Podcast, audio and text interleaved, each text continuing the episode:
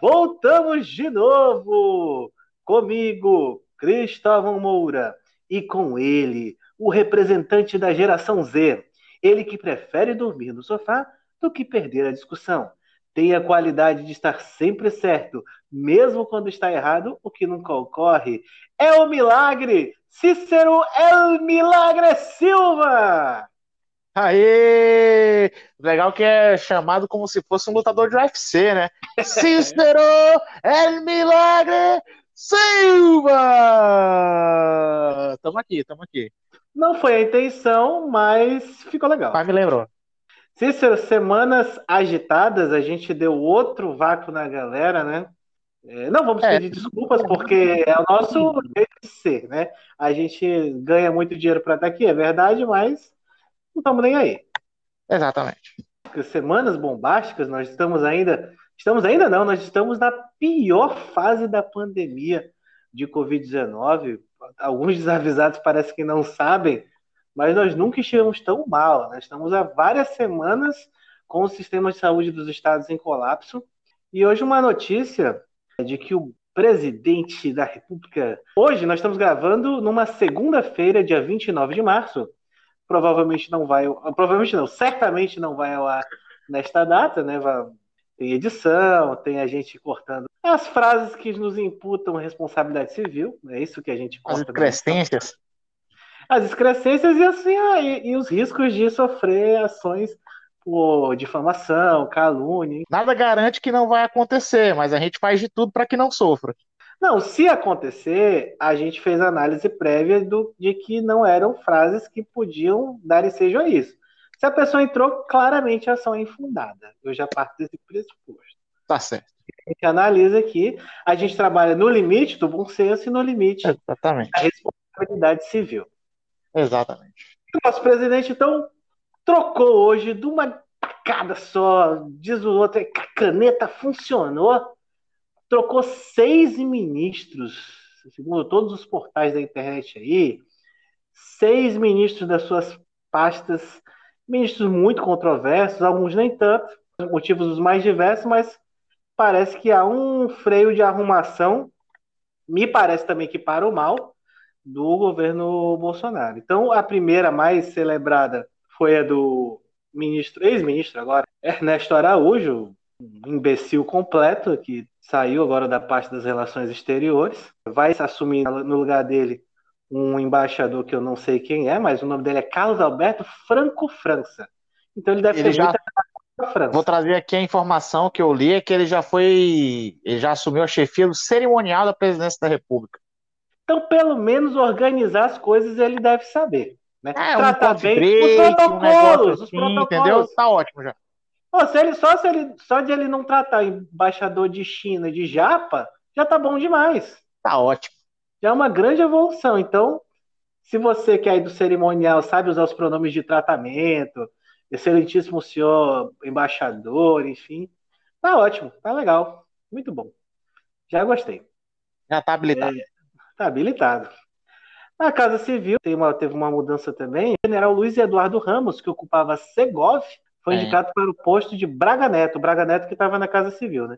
É um militar Aham. pelo outro. Um, ele fez uma meio que uma dança das cadeiras aí dos militares. Eu não vou ler todos porque é chato. E ninguém se importa. Quer dizer, algumas pessoas se importam, mas o nosso público não está nem aí para esses que não importam. O mais interessante foram as mudanças no Ministério da Justiça e na AGU. Na AGU, saiu a- o então advogado-geral da União, José Levi, e esse caso é interessantíssimo, Cícero, porque o José Levi, o motivo da saída do, do José Levi da AGU foi que ele se recusou a assinar a petição da ação direta de inconstitucionalidade 6764, que visava declarar inconstitucionalidade de decretos estaduais que estabeleceram medidas mais rígidas de combate à Covid-19. Ele então se recusou a assinar uma petição inicial esdrúxula, imagino, não, não li, mas claramente esdrúxula, só pelo pedido, né? E essa inicial, não precisa nem ser nenhum gênio, né? Para saber que era esdrúxula. E, o, e, essa, e ela foi rechaçada de plano pelo ministro Marco Aurélio, do STF, justamente por falta de capacidade postulatória do seu presidente da República. Muito embora seja legitimado, não tem a capacidade para postular em nome próprio, deve sim pela figura de um advogado, e no caso seria o advogado geral da União que se recusou, então fez. Fez não, né? O Bolsonaro criou uma situação. Tem um ditado que diz assim: quem não quer passar vergonha não faz vergonha aos outros. O, o presidente quis fazer o AGU passar vergonha com ele, o AGU não quis passar vergonha e fez o Bolsonaro passar uma vergonha muito maior. Sozinho. Sozinho. Só ir sozinho. E, e sozinho. E tá correto. Parabéns, Levi. Então. Parabéns. Agora você me diga, né? Quando seu advogado se recusa a assinar um negócio com você, é porque o negócio é ruim, meu irmão. Já é um peito que o André Mendonça não tem, né? E pode ser que seja por isso, né? Que o André Mendonça, que estava no Ministério da Justiça, ocupando a vaga do ex-ministro Sérgio Moro, ele voltou, então retornou para o seu cargo de origem, de origem do governo Bolsonaro, que é o cargo de advogado-geral da União, e para o cargo de ministro da Justiça, foi anunciado então o delegado de Polícia Federal, Anderson Torres. Também não tenho referência nenhuma do rapaz, mas claramente deve ser da galera do Bolsonaro ali, né? Óbvio. Né? Não, é óbvio, né? Todo, todo, toda a equipe ministerial do, do, do Bolsonaro é aquele negócio que a gente já sabe o, o que esperar, né? No, quando o André Mendonça foi cotado para o Ministério da, da Segurança, depois daquele conflito, Sérgio Moro, intervenção do, do Bolsonaro na, na Polícia Federal e tal, quando tudo aquilo aconteceu, teve muita gente comemorando, amigos nossos, dizendo que André Mendonça tinha uma qualidade, não sei o que, era respeitado, papapá, não sei o que. Meu amigo, primeira coisa que a gente tem que entender é o seguinte: se a pessoa está propícia a assumir um cargo no governo Bolsonaro, já não está certo, entendeu? Ela já não tem um respeito assim por ela mesma. É, recentemente a gente teve uma mudança no Ministério da Saúde, né? E aí foi cotada uma ministra, não lembro agora, eu acho que o primeiro nome dela era Ludmilla. Ludmilla. É hoje. É hoje. É hoje. Hoje. É hoje. É hoje. É hoje. Pois é. Aí a Ludmilla. Ludmilla Ajar. Ágil viajar. Isso. A Ludmilla foi cotada para ser ministra, e aí ela chegou a ter reunião com o presidente, e o presidente pegou e falou para ela, disse, olha, e aí, como é que vai ser? A gente vai... E aí, é... qual vai ser?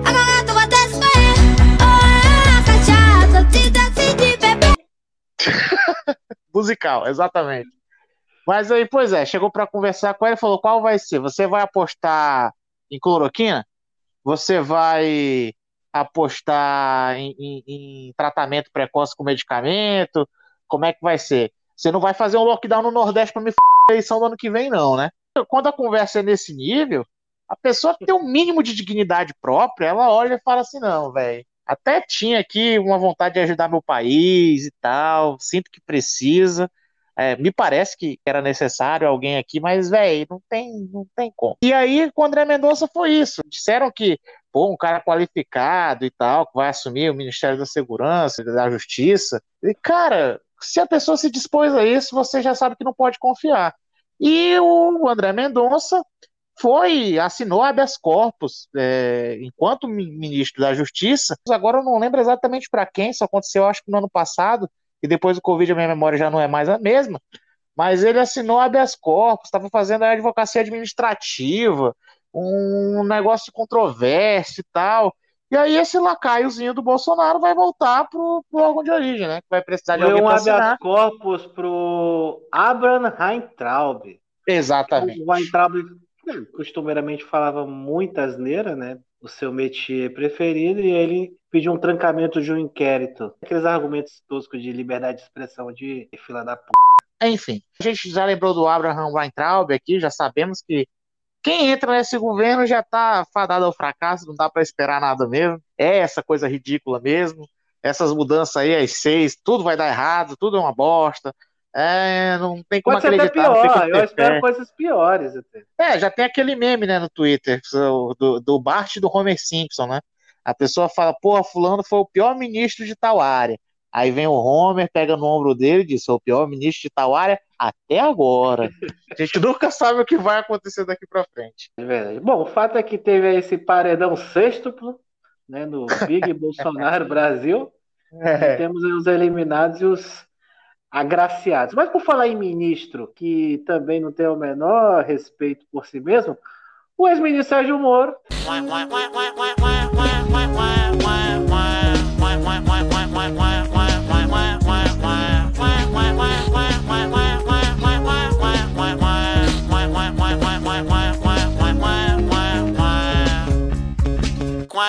É, fez uma live é, recentemente sobre o, todo o contexto da Lava Jato. Para quem não sabe, o, o ex-ministro Moro, o ex-juiz Sérgio Moro, foi declarado suspeito pelo Supremo Tribunal Federal nos processos envolvendo o ex-presidente Lula, e inclusive com falas duríssimas do ministro Gilmar Mendes, da ministra Carmen Lúcia, do ministro Ricardo Lewandowski, que ele disse então que, abre aspas, não me arrependo de nada.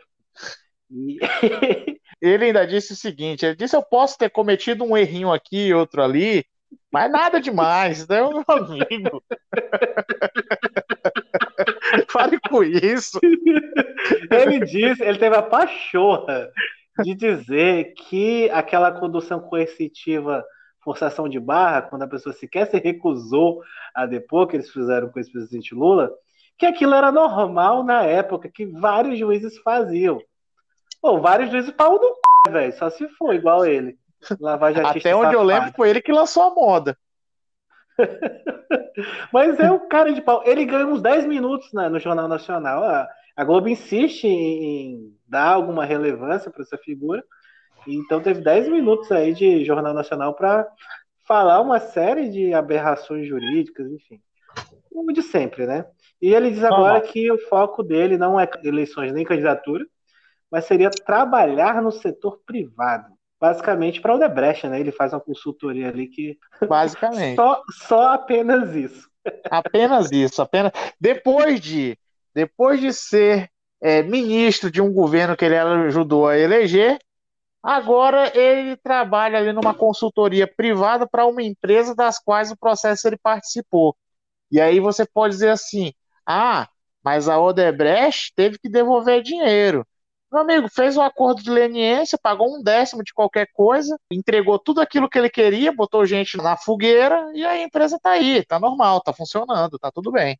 É, nós já tivemos a oportunidade aqui em outro episódio, eu não vou me recordar o número, de falar dessa questão da, especialmente das prisões para obter delação, né? Qual é a prática que a Lava Jato fazia? Eles iriam, iriam atrás de uma pessoa que eventualmente podia soltar alguma coisa, eles inventavam algum motivo ali, o MPF pedia, ou a Polícia Federal representava para isso, inventavam qualquer motivo para ser decretado na prisão preventiva, o Moro concedia, e aí a pessoa ficava presa até o passarinho cantar. E obviamente que o passarinho preso na gaiola ele canta. Aí né, bloqueia gente? os bens do cara. E a, a, família já começa a ter uma dificuldade ali. Também não estou dizendo que os caras são coitados, não. Não, é, mas tipo, assim, o método de se fazer não é esse. Mas é isso, né? O cara não se arrepende. Parece aquele. Tá parecendo aquelas coisas de boy lixo, né, cara? O cara fez um monte de merda, assim, tipo. Não, mas eu não me arrependo de nada, não. Eu segui meu coração. É o Big Brother. É o Arthur. É o Arthur. Ah, bom demais. Por falar em, em boy lixo, é, que meio sem noção que das festas, né? Isso na verdade me lembraria mais a Sara, né? Essa notícia que eu vou dar agora é de que o, o, governador do Rio de Janeiro, Cláudio Castro, que não é parente, ao que me consta do Caio Castro, Castro pede é informação. Cláudio Castro pede desculpas por festa de aniversário em Itaipava. Abre aspas, amigos acabaram aparecendo.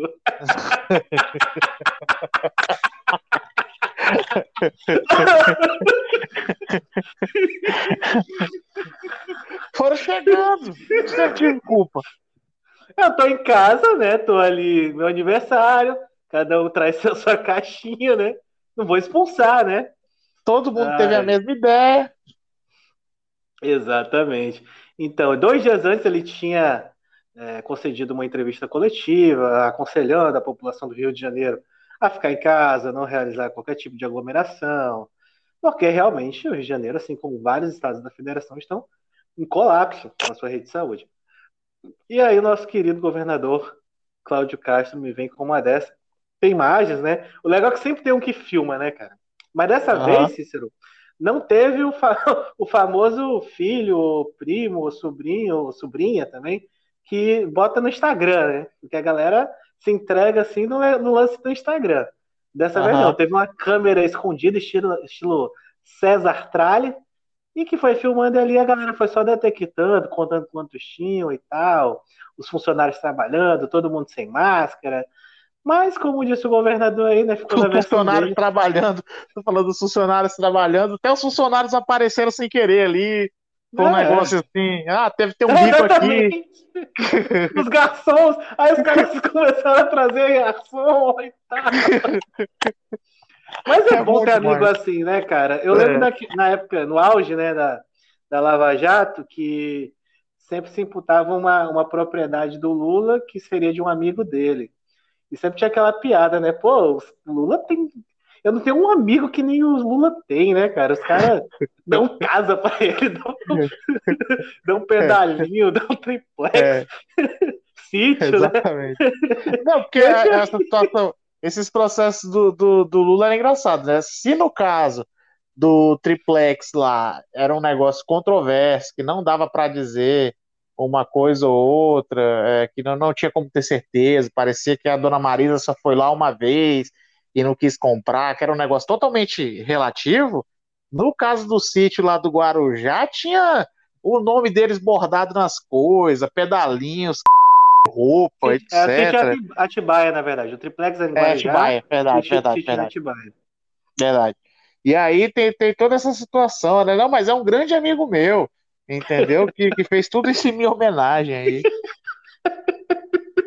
Bom demais. Então, e o Cláudio Castro, não, para não ficar por baixo, né? Claro que ele não ganhou presentes tão é, opulentos quanto o do ex-presidente Lula, mas Cláudio Castro ele teve amigos que aparecem do nada no aniversário dele e trazem garçons e bebida e buffet e tudo bem. Tá certo, tá certo. É um novo tipo de festa surpresa, né? É, o primeiro, talvez seja o, o, o único aniversário dele enquanto governador, ele quis aproveitar. No Rio de Janeiro as coisas acontecem assim de uma forma muito caótica, né? Então, o cara quis aproveitar aí, que provavelmente ano que vem já não vai ser mais ele. Não, vai ser ele, pô. Não, pode, ele pode se envolver em qualquer caso de corrupção. É. Ah, é verdade, tem a tradição do governador preto, né? Exatamente, o Rio de Janeiro do Rio. Verdade, é. verdade. A única Poxa, governadora gente. do Rio que foi presa foi a Benedita da Silva lá. Poxa, Benedito também. Ah, mas se prender a Benedita, eu, eu vou lá me amarrar na frente da, do, do presídio não vou deixar acontecer. Vou fazer. Ah lá, João Correia? Greve de fome. Ah lá, João Correia. Vou... Não prenda essa mulher! Faz nada com a bichinha, não. Cícero, curiosidade aí do mundo, diz respeito à economia, navegação, enfim, doideiras em geral. Equipes de resgate conseguem liberar navio que estava encalhado há seis dias no canal de Suez. Basicamente, é, um navio, mega navio, um negócio gigante com, sei lá, milhares de containers, ficou encalhado esses seis dias lá num canal. Esse canal de Suez é um atalho marítimo utilizado pelas para navegação. Eu não faço a mínima ideia. Para mim, essa é a parte menos interessante dessa notícia. tá bom.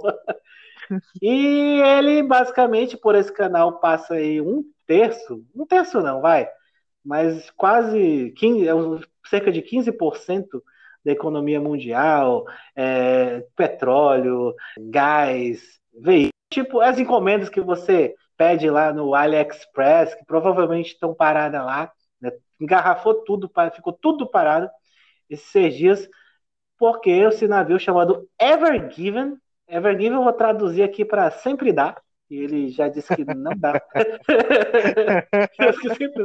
e o mais legal, Cícero, da história foram as tentativas de desencalhe do navio. porque ele acabou desencalhando porque a maré subiu, só por isso. A maré subiu dois metros, aí deu uma boiada lá e andou o negócio. Mas, cara, esse navio é grande, então eles mandavam tipo umas máquinas lá para tentar tirar, umas retroescavadeiras e tal, mas parecia uma, uma formiga, uma aranha tentando mover uma pessoa, assim, era um negócio que não tinha nem condições. Não, fazia sentido. é, foi muito louco. Você acompanhou? Acompanhei, acompanhei, mas o melhor mesmo foi a repercussão na internet, né? Porque o quanto de piada que surgiu disso aí foi uma coisa sensacional. Primeiro que foi o negócio do estagiário, né? E já botaram a culpa no estagiário, que o, o piloto do, do da, da, embarcação seria o estagiário. Ligaram lá pro pessoal e falaram: Ó, oh, a gente vai precisar fazer o, pilotar a embarcação aqui no canal de Suez. Falaram: Não, Fulano dá conta. Ele pode estar tranquilo aqui que Fulano vai sozinho. Se precisar de mais um, depois a gente manda outro, mas Fulano dá conta. Aí foi lá e Fulano colocou errado. Aí teve uma outra também que foi o pessoal dizendo assim: Cite coisas que você pode falar no, na, na hora do sexo e sobre o, o encalhar da, da embarcação lá de, do canal de Suez. E aí veio várias, né? Tipo assim, a pessoa dizendo é, de ladinho vai dar. E aí não deu. Eu também olhei e fiquei pensando assim, né? O que, que dava para falar no, na hora do sexo e lá? Tipo assim, dá para dizer, opa, no canal não. No canal não dá, e aí o bicho ficou atrasado ali, ah, vira de ladinho. Nossa, é incrível. Realmente foi, acho que um dos pontos altos da semana, em termos de meme. Gerou todo tipo de entretenimento. Essas fotos em, em escala da reta escavadeira, tentando cavar alguma coisa ali. Era incrível. Já teve memes de, de coisas que poderiam ser feitas para poder tirar, de, tirar o barco de lá só ideias erradas, então botaram foto do King Kong e do Godzilla levantando, é, colocaram foto de, de, acho que era do Pernalonga e outro também, que era a versão para criança. Cara, foi a semana inteira disso, impressionante, mas muito sensacional. Sensacional que eu digo para zoeira, né? Porque para a economia é uma grande de uma bosta. Mas felizmente já deu tudo certo e, e vai tocar a vida aí como tem que ter tocado. Cara, para mim tinha uma solução muito clara nesse caso, que era o seguinte, é fazer ali, tu faz tipo uma alavanca, bota umas tábuas. Eu sempre faço isso com carro quando atola, dá certo. Dá é, faz uma alavanquinha ali, empurra junto um pessoal para empurrar. Deixa eu te dizer uma boa. Nesse que eu vi que dizia como resolver o problema do, do canal de Suez, só ideias é, erradas. Tinha uma que era uma rampa e aí por cima do barco. Então o, o bar, os outros barcos tinham que vir pegando embalo para poder Bom demais. subir pela rampa e cair lá. Era um Velozes e Furiosos. é, muito bom, demais. muito bom. Cara, mas essa manobrada aí foi muito errada, né? É tipo aquele cara que tá com aquela caminhonetona lá e tem que passar naquela rua estreita que tem carro estacionado dos dois lados. Aí o cara falou, bicho, eu vou por, por outra rua, aqui não dá não. Não, pô, dá sim. Vai tranquilo que dá. É. Mas parabéns aí pra galera do navio, que dependeu aí da, da maré, então, para subir, as soluções humanas não deram certo. E uma última solução que eu tinha visto, que eu tinha visto não, né? Que eu pensei mesmo nessa solução sozinho. É o seguinte, é o, o prejuízo que estava dando com essa paralisação aí, esse congestionamento de contêineres era um negócio de escala trilionária. Né? PIBs inteiros de nações estavam sendo perdidos ali em dinheiro, em recursos.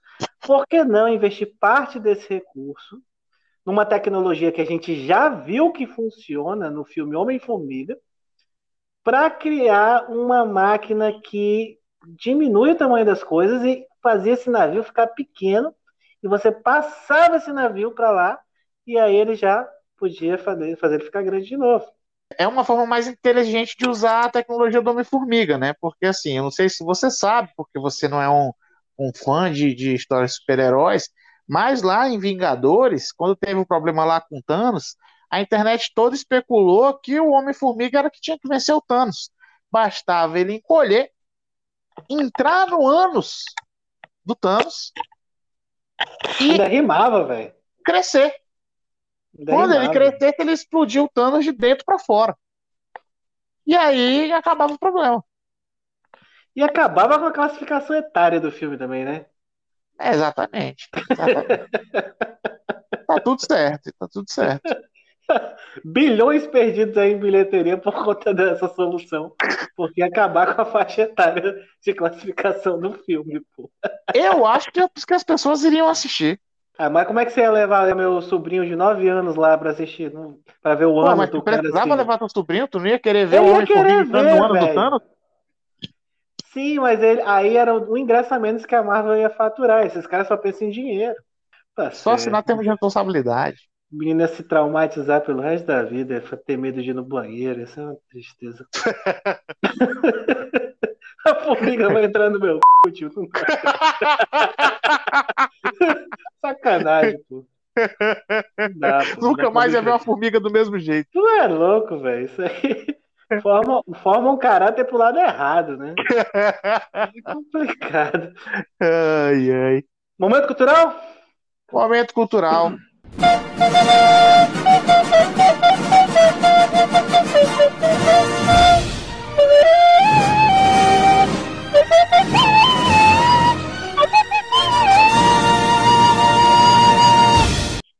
Bom, momento cultural de hoje, eu que fui por muito tempo da Amazon e da Netflix, agora vou me render a dois documentários veiculados pela Globoplay. Primeiro é um original Globoplay.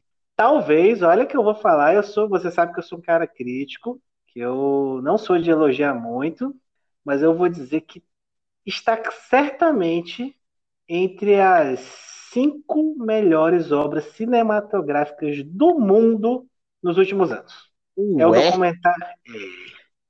É, é o documentário Doutor Castor. Assistam. Caramba. Desesperadamente eu peço, assistam a isso. Eu sou um suspeito para falar? Sou, por quê? Sou torcedor da mocidade. A mocidade independente de Padre Miguel, para quem não sabe, o grande patrono da história da mocidade foi o Castor de Andrade. E também gosto muito de futebol. E o, e o Castor de Andrade patrocinava o Bangu. Mas não só por isso. Ele conta de forma muito inteligente a história do Castor de Andrade. Joga os fatos. Você consegue ver ali a, o lado bonachão, o lado criminoso, o lado mal. Ele te joga muito claramente isso. E sempre com entrevistas maravilhosas de pessoas que conviveram com ele. Imagens da época, coisas muito boas. Cara, ouro puro. Esse documentário em quatro episódios, Doutor Castor. Você vai entender, por exemplo, como que começou a milícia no Rio de Janeiro. Você tem muito ali de como esse estado de coisa se desenvolveu desde aquela época até agora. Você vai ver, por exemplo, muito ali da balandragem, da bandidagem mesmo no futebol, no carnaval. São coisas que se misturavam. A hipocrisia da sociedade carioca, que também é um espelho da sociedade brasileira. Então achei muito bom. Mas tudo num tom muito, muito gostoso. A narrativa é maravilhosa de assistir, você não cansa. É, é muito bom, cara. Muito E o bom que você É falou que são quatro episódios, né?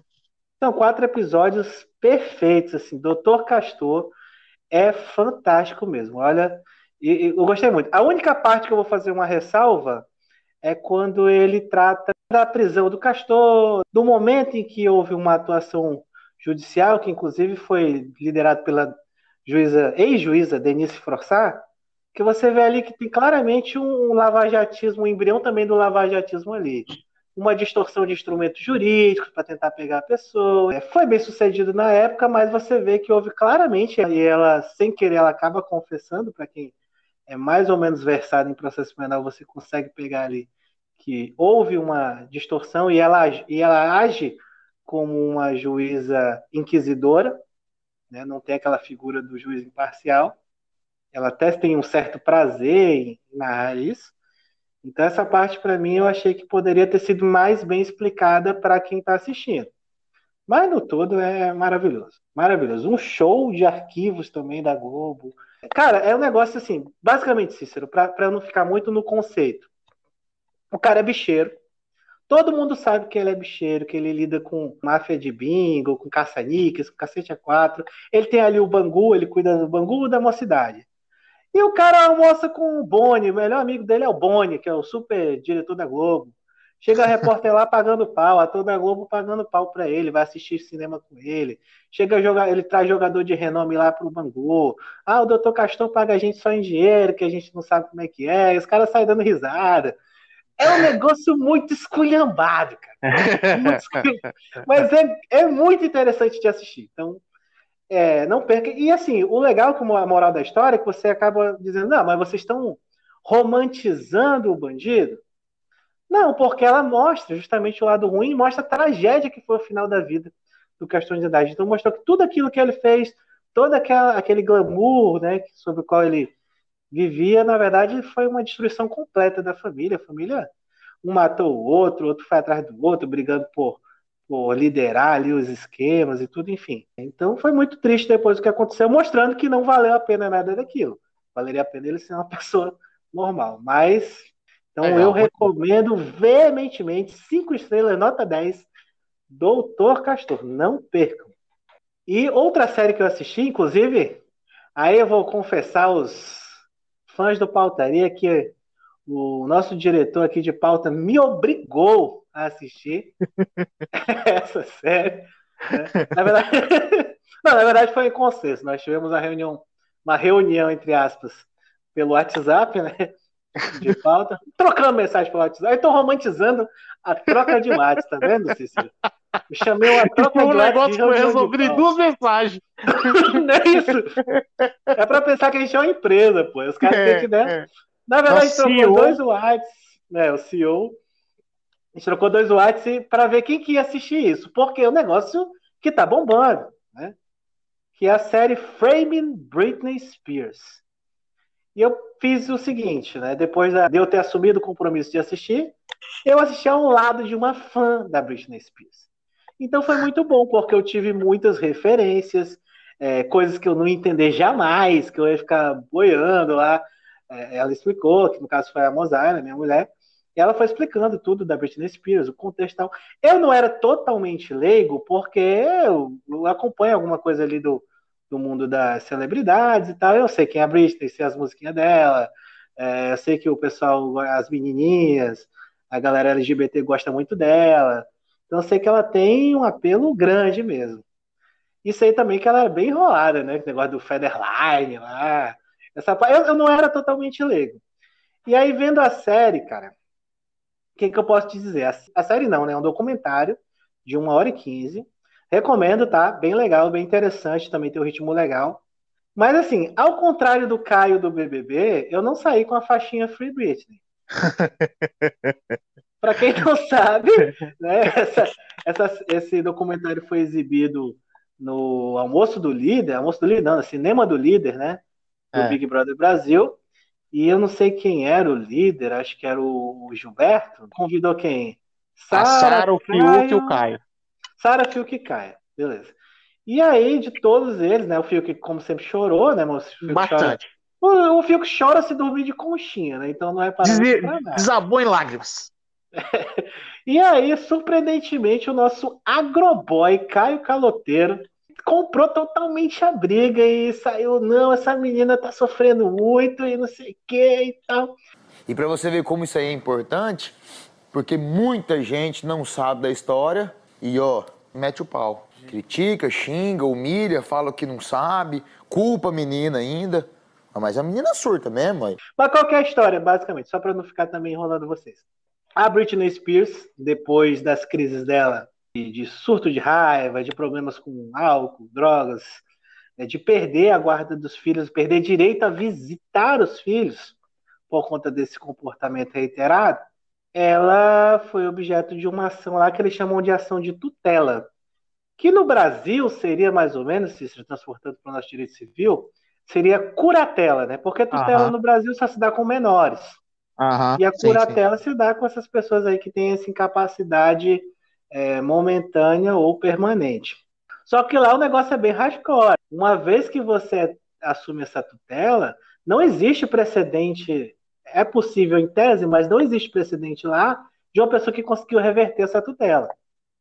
Entendi. Então o negócio é meio parado. E ela mesma admite, né? Então o filme todo é contando como ela chegou a esse ponto, mostrando como é que foi a questão judicial e como o pai dela se aproveitou dessa situação para se tornar no cara que mexe com todo o dinheiro ali, toda a vida financeira dela.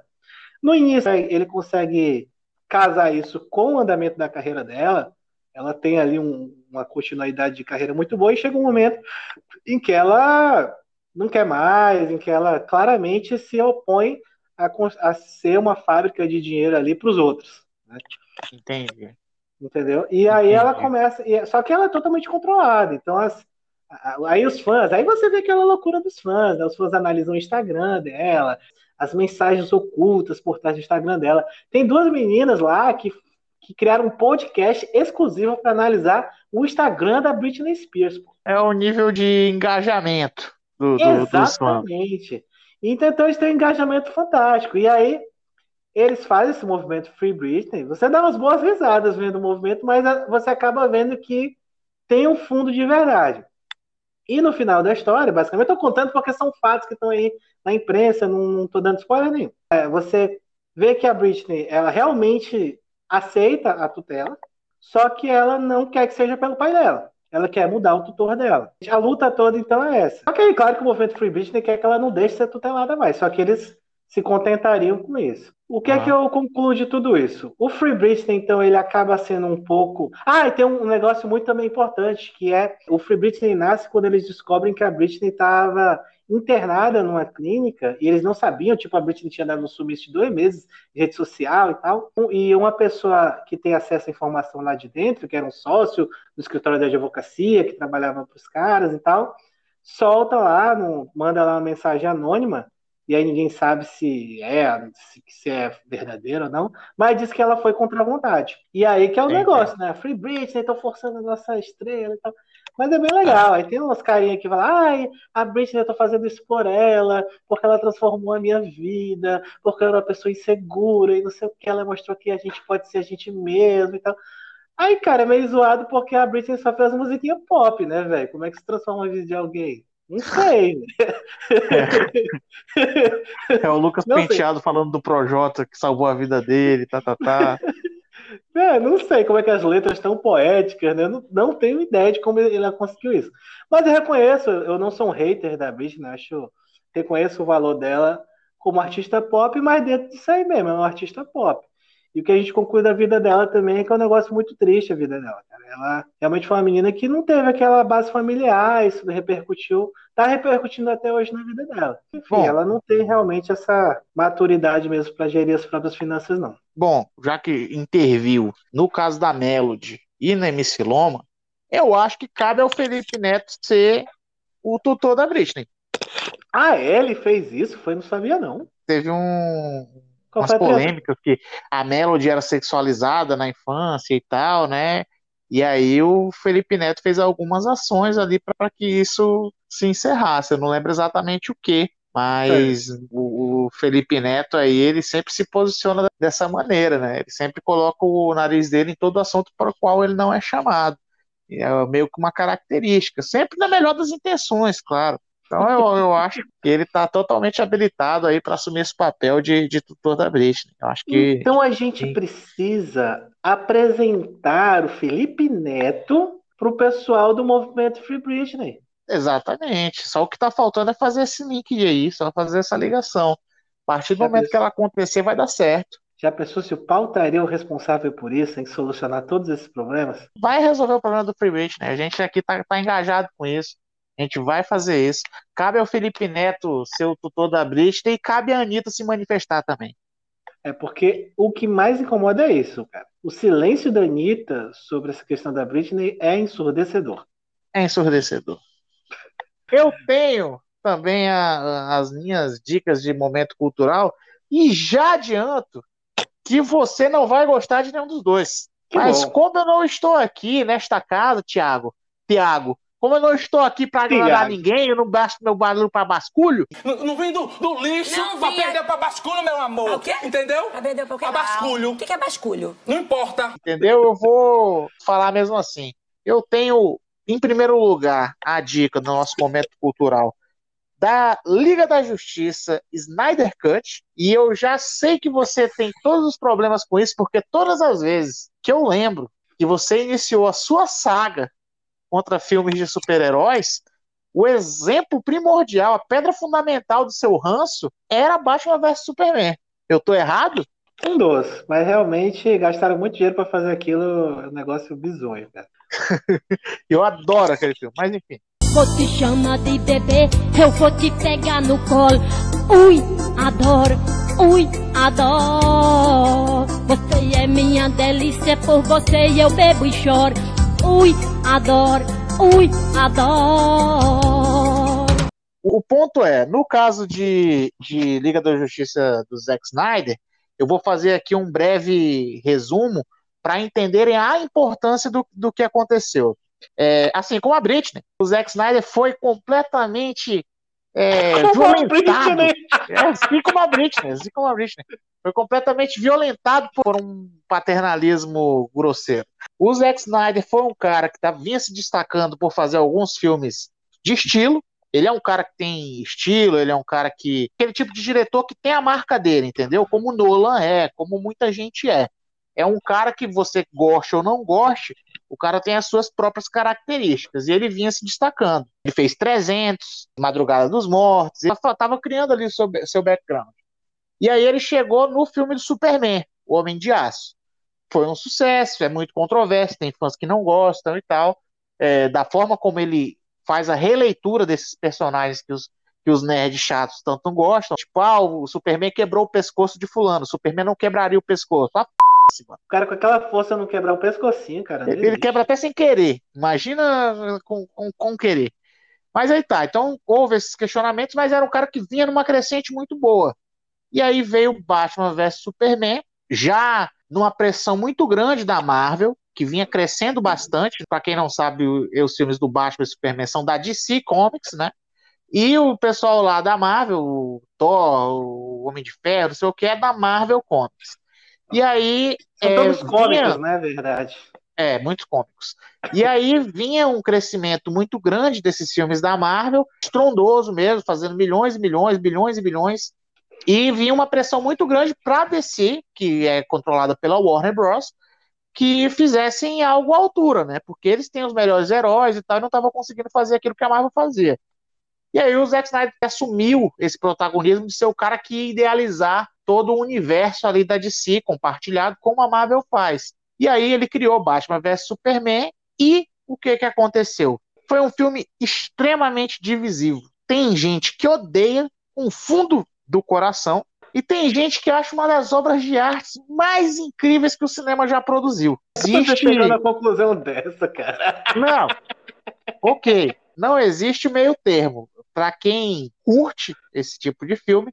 E aí foi se prolongando essa situação de uma maneira que foi ficando difícil. A crítica estava caindo de pau em cima e tal. E ele já estava produzindo Liga da Justiça, que era o próximo filme. E no meio dessa produção, houve ali um conflito grande, porque acharam que os filmes da, da DC tinham que ficar como os da Marvel, mais engraçados, mais divertidos, mais coloridos e não aquela paleta de cores pesada que é do Zack Snyder, não aquele tom de seriedade, messiânico, num Superman que paira sobre a sociedade quase como se fosse um deus. E havia que ter uma mudança de tom, em resumo, no filme. O que acontece é a filha do, do Zack Snyder, ela estava passando por alguns problemas, e infelizmente cometeu suicídio, e aquilo meio que tirou as forças do cara de continuar ali tentando brigar com o estúdio para tentar impor o que ele queria. A conclusão, para resumir, foi que ele foi tirado do filme. A Warner disse que era ali por conta dessa situação, que foi uma saída amigável, que ele não tinha cabeça para tocar o filme e tal, e contratou um dos caras lá que fez uns filmes da Marvel para fazer a pós-produção de uma forma diferente. Já tinha tudo filmado, ele montou o filme de uma forma diferente do qual o filme era planejado. E o filme ficou uma grande merda. Se o outro era totalmente divisivo, muita gente amava e muita gente odiava, Liga da Justiça, do Joss Whedon, que foi o, diretor que substituiu, já não tinha essa divisão toda. Era um filme muito bosta. Todo mundo achou muito ruim. E o que, que aconteceu? Quando o Snyder viu isso, ele começou a muito inteligentemente soltar umas coisinhas na internet, tipo assim, olha, no meu projeto a gente ia fazer tal coisa, no meu projeto não ia ter aquilo, no meu projeto ia ter tal coisa. E eu sempre disse que ter projeto era, era pautado a minha, minha vida profissional, né? Você na vida pessoal e na tua vida profissional, se você não tem projeto, você não vai lugar nenhum. E os fãs começaram a levantar uma hashtag na internet, e esse é o grande barato, foi a primeira vez que hashtag na internet moveu alguma coisa, que era o Release the Snyder Cut, que era liberem a versão do, do Zack Snyder. Depois de anos e anos, né, veio pandemia, cinemas fechados, a Warner precisava de alguma coisa para poder ganhar dinheiro e resolveu pagar o Zack Snyder para ele terminar o filme dele. O filme já estava todo gravado, né? pagaram 70, 80 milhões para ele terminar a produção, fazer a pós-produção do jeito dele. E aí ele fez, terminou, fez um filme de quatro horas, mas para quem gosta tá bem tranquilo de assistir. Lançou o filme dele agora em março. Veio on demand pro Brasil, né? Você aluga, não tá em nenhuma plataforma de stream, mas está outro filme completamente diferente, outro tom, outras cenas, um negócio muito mais gostoso de se assistir e virou um hit. Mesmo aqueles que criticavam os filmes antigos estão adorando, um negócio incrível, realmente vale muito a pena. Eu assisti, adorei, achei que, que essa saga do Snyder foi incrível para quem veio enquanto fã. A história deixou de ser só o arco cinematográfico, mas se tornou o arco também do próprio diretor. E aí foi realmente uma vitória dos fãs. Tá, a Warner ganhou com isso também, né? Obviamente. Mas, em primeiro lugar, uma vitória dos fãs que conseguiram fazer o Snyder Cut sair. Quanto que a Warner pagou para o Zack Snyder fazer a edição lá? 80 milhões na pós-produção. Eu fazia por 10. Tranquilo. Ah, tá tranquilo, tranquilo. já, tava, já tava tudo gravado mesmo, né? Cara, vou te surpreender. Eu assisti ao filme. Nossa senhora. Só que vou te surpreender novamente. Ah. Aliás, não vou te surpreender. Eu não consegui terminar porque eu dormi. É óbvio também. Cara, uma das coisas mais curiosas desse filme, pelo que eu consegui assistir ali, é o seguinte: primeiro aquele negócio de todo filme desses de herói, que tem um vilãozão muito forte, eles não dão sozinho com o cara, né? Eles têm que reunir. E o vilão, ele sempre tem que recolher, tem que sempre colecionar algumas peças para conseguir destruir a humanidade.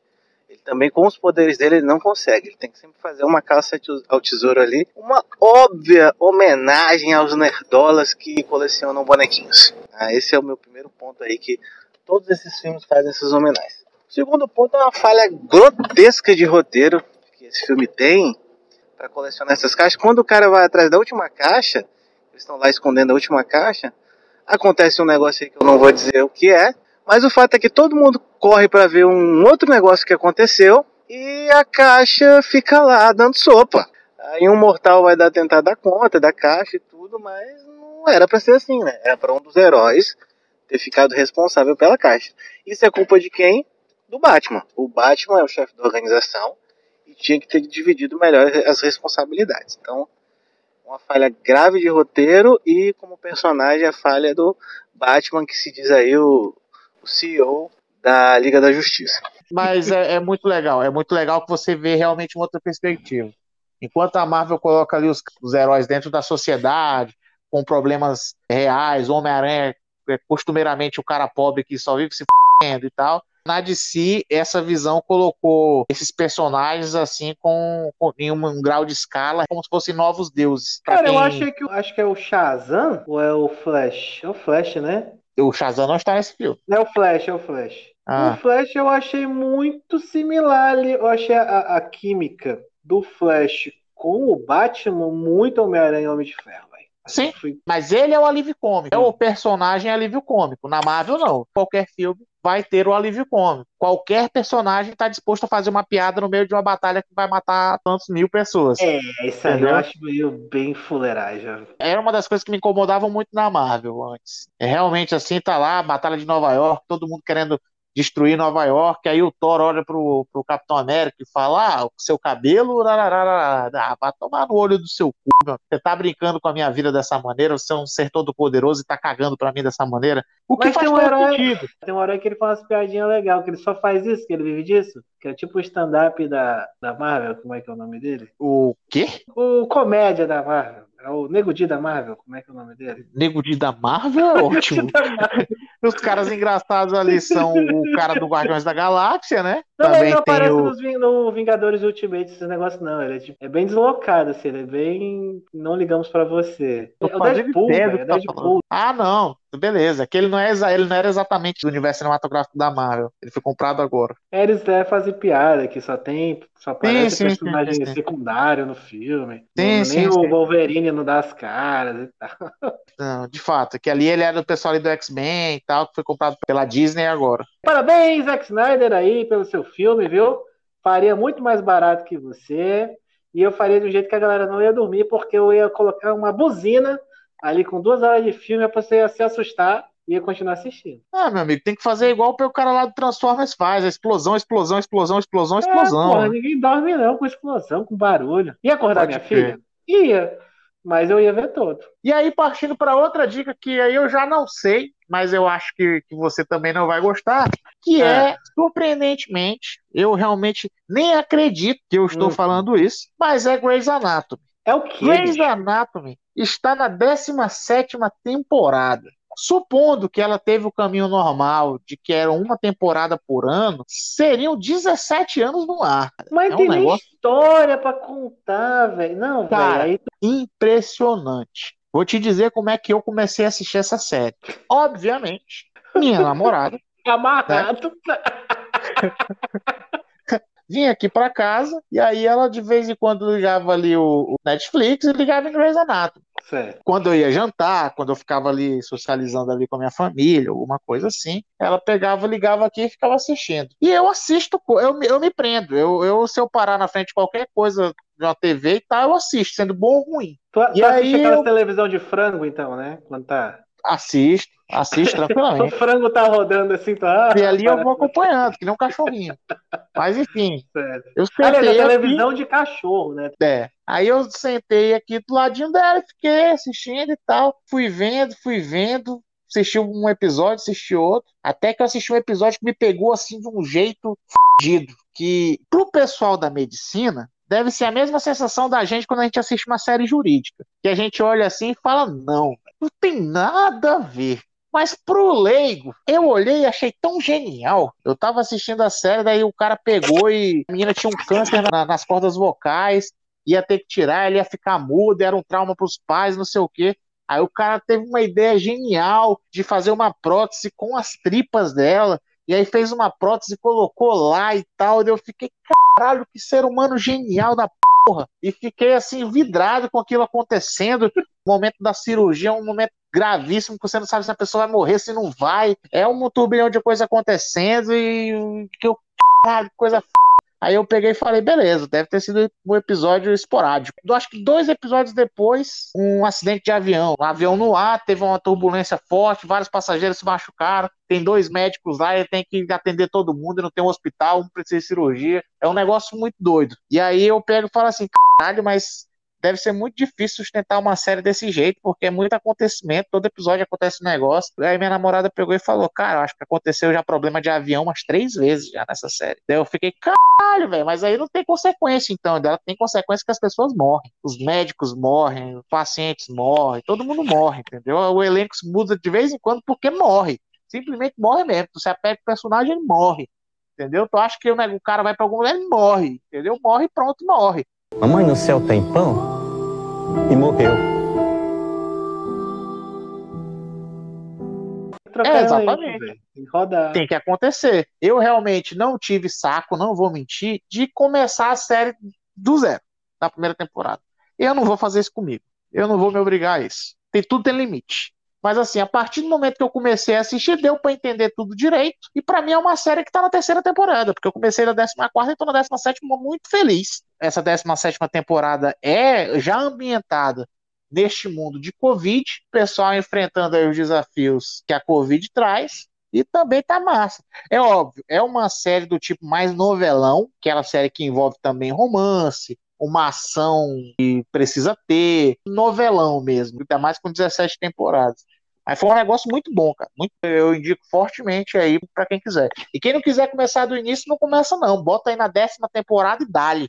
Você vai entender tudo. Bom, você estava falando aí dessas cenas limite aí de medicina e tudo, que há muita abordagem que a gente que é leigo não sabe se tá certo, né? Que o pessoal de medicina deve rir bastante. E eu lembrei de um rapaz que ele era um fã de Grey's Anatomy, assim como você, então toma cuidado isso não acontecer com você. Que ele invadiu um hospital lá de Jaleco e começou a atuar na medicina. Até achei a notícia aqui. É de 2017. Jovem que se dizia formado em Grey's Anatomy é preso ao se passar por médico. Fã da série de TV que se passa em hospital, rapaz de 19 anos foi detido após invadir unidade médica usando jaleco furtado em Santa Catarina. E a notícia fala aqui que basicamente ele, ele justificou né, a formação dele como formado em Grey's Anatomy. São 17 temporadas, né? Então acho que a dele na décima Compreende terceira, a graduação, compreende a residência, compreende tudo, cara. Basicamente ele não estava errado, né? Vai que ele sabe muito mais que muito médico aí. Com certeza. nem olha pra cara da pessoa e fala, ah, é virose. É virose. Ele não, ele vai olhar, vai tentar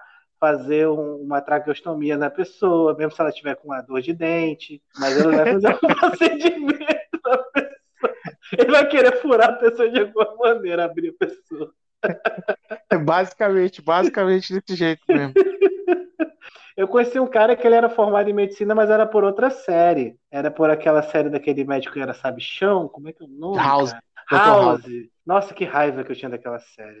Ah, eu também. Muito babaca aquele House. Nossa. Exatamente. É, criou uma geração de babaquinhas. Tinha amigas que chegavam para mim nessa época, eu era adolescente e tal. E aí a pessoa chegava para mim e disse: Nossa, me identifico demais com essa série. Eu falava assim, tipo, por quê? Você quer fazer medicina? É isso? a pessoa dizia assim, não, é porque ele é muito sarcástico, é muito irônico. Véio. Nossa, o cara é um babaca. babaca cara, Meu amigo, se você chegar naquela idade, você se comportar daquela maneira, desista da vida, porque ela não é para você. Meu Deus, você é uma pessoa adulta. Ridículo. A não ser que você seja VTube. Aí você pode tudo. A VTube ela vai ficar com 40 anos adolescente. Exatamente. Tá tudo bem. A Manu Gavassi já provou que é possível. Mas é, é também, porque a gente fala isso, mas é, o problema é que a VTube é realmente quase uma adolescente, ela tem 20 anos. É, para os dias de hoje, ela é adolescente, mas. Mas daí dizer que um cara de 26 anos seria o Nego Dia pai dela, né? Aí um negócio meio. Claramente problemas de Realmente. paternidade, né? Realmente, senhor, dead shoes. O senhor Tubo aí tem que esclarecer isso pra gente em outros momentos. A gente já fez essa piada internamente, né? Não tinha ido pro ar, mas a gente estava falando, né? Já que a mãe dela era Kéfera, né, que a gente falou naquele podcast do Só Tem, Só Tem BBB, provavelmente o pai dela é o Felipe Neto, né? E isso explicaria totalmente esse daddy shoes dela que procurou uma figura paterna no Nego Di, que é exatamente o oposto do Felipe Neto, né? Que é o cara ah, do politicamente incorreto e tal, enfim, é aquilo. Na verdade, ela foi adolescente rebelde. Ela procurou o cara mais politicamente correto que dizia, se abraçou dizendo que era pai, para atacar o pai biológico dela, que é o Felipe Neto. A gente vai decifrando aos poucos a personalidade desse ser, dessa, dessa força da natureza, essa força da, da falsidade chamada Vitória Tube. Cara, do nada a gente foi falar de BBB. Mas foi intencional. eu, eu, é um assunto que, que precisava acontecer, entendeu? Não estava na pauta, mas aí eu fui soltando aos poucos. Acabou! Acabou! Acabou! Pra acabar! Pra exorcizar o último fantasma que faltava! Recado final? Recado final! Bom, meu recado final vai ser para que novamente todo mundo nos abandone. Parece aqueles 30 segundos do BBB, né? Olha, eu sei que vocês estão comigo, não me abandone, não soltem minha mão, lá, eu queria muito estar aqui. Realmente a gente dá esses vácuos em vocês, mas é aquela história que a gente já conversou, né? O pai ausente que volta, traz uns mimos e tal. E a gente vai se resolvendo. Agradeço muito vocês terem nos acompanhado, um público fiel, um público cativo, que nunca deixa a gente na mão. E aí a gente vai trazendo aí entretenimento de qualidade para vocês cada vez mais. É, hoje a gente foi menos monotemático, né, do que nos últimos episódios. Voltamos àquela linha de meio que resumo ali do que está acontecendo e tal. E essa variedade vocês vão tendo aqui. É isso aí, galera. Muito obrigado por nos acompanhar. A gente aparece quando der. E valeu, muito obrigado, muito obrigado. Um abraço a todos. Cuidem-se bem.